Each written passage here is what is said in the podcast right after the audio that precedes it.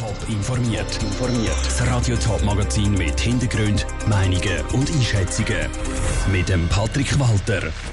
Wie Wintertourerinnen und Wintertourer gespannt auf die Entscheidungen vom Bundesrat schauen und wie Politikerinnen besorgt auf die Entwicklungen in der Ukraine schauen, das sind Themen im Top informiert. Lockere, aber wie fest? Das ist mehr oder weniger die Grundsatzfrage, die der Bundesrat vor zwei Wochen aufgeworfen hat.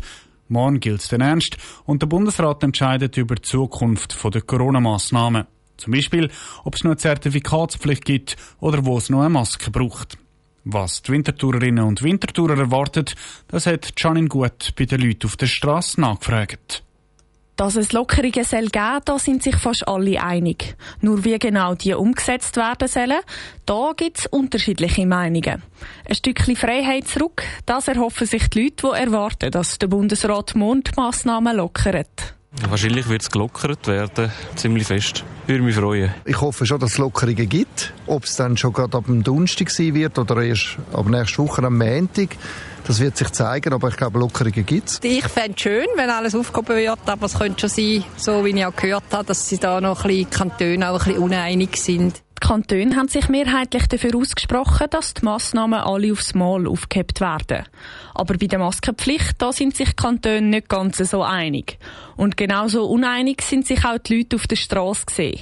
Die einen hoffen, dass die Maskenpflicht in gewissen Bereichen noch erhalten bleibt. Ich vermute, dass wir die Masken noch ein bisschen länger tragen. Dass wir die Masken noch mal im öffentlichen Verkehr und so, da muss weitergehen. Beim öffentlichen Verkehr und so, da wäre ja verrückt, oder? Wenn es aber Ansteckung gibt täglich. In der ÖV ja, macht schon Sinn, dass man es noch anhat, aber so, ich weiß auch nicht, so Läden oder sonst, ja, dort ein bisschen lockerer werden. Andere gehen hier noch weiter. Einige wären froh, dass die Maskenpflicht so gleich wie möglich komplett abgeschafft wird ohne Maske können überall rein und einfach vor allem im Zug und so ist einfach schon ein anderes Gefühl und auch in den Läden. Dass die Maske und alles halt einfach alles gelockert wird, weil langsam wird es schon recht, ja, man will halt, dass alles mal aufhört. Dass alles fällt, das hoffe ich, weil es ist alles vorbei, ist nichts mehr da. Ob und wie schnell alles vorbei ist, wird sich zeigen. Der Bundesrat entscheidet auf jeden Fall morgen über den nächsten Schritt. Der Beitrag von der Janine Gut. Wenn genau der Bundesrat morgen vor die Medien tritt und die allfälligen Lockerungen bekannt gibt, ist noch nicht klar. Radio Top informiert auf alle Fälle, sobald es Neuigkeiten gibt. Die Angst vor einem Krieg in der Ukraine, die wächst.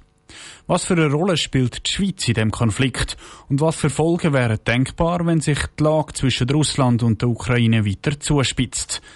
Bundeshauskorrespondentin Cosette Espinosa hat mit Christen Markwalder geschwätzt, der Co-Präsidentin der Parlamentarischen Gruppe Schweiz-Ukraine. Die Lage an der ukrainischen Grenze zu Russland und Belarus ist sehr angespannt. Entsprechend besorgt beobachtet auch die Außenpolitikerin Christa Markwalder die Situation. Sie ist auch die Co-Präsidentin der Parlamentarischen Gruppe Schweiz-Ukraine. Es ist nicht das erste Mal, dass Russland mit einem solchen Drohgebärden auffährt.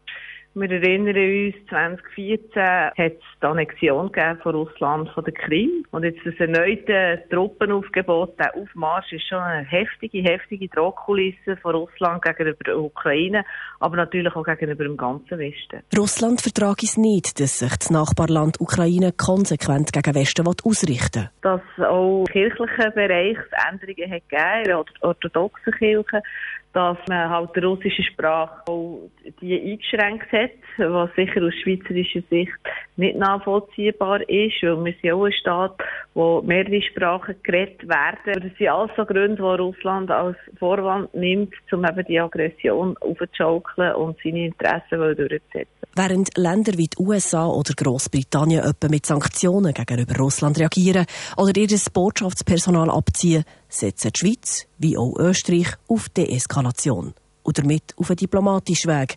Zu Recht, findet die Außenpolitikerin Mark Walder. Das längt aus meiner Sicht absolut. Also ich glaube, man muss auch nicht in Panik reagieren.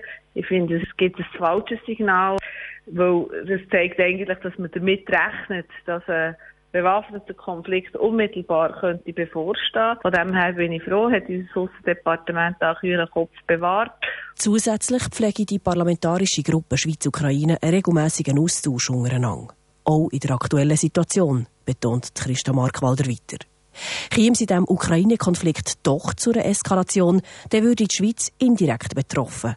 Beispielsweise durch weniger Sicherheit zu Europa oder etwa durch die Missachtung von Völkerrecht. Weil Dann ist einfach unsere ganze internationale Ordnung und der Multilateralismus gefährdet. Dann gibt es sicher Flüchtlinge. Schon jetzt äh, betrifft es eigentlich den Konflikt und man sieht auch, dass auch die Wirtschaft dann könnte darunter leiden unter so instabilen Situationen, dass die Börsen würden darauf reagieren. Darum sei die Diplomatie immer die grösste Hoffnung auf Frieden, ist Christa Markwalder überzeugt. Top informiert, auch als Podcast. Mehr Informationen gibt's auf toponline.ch.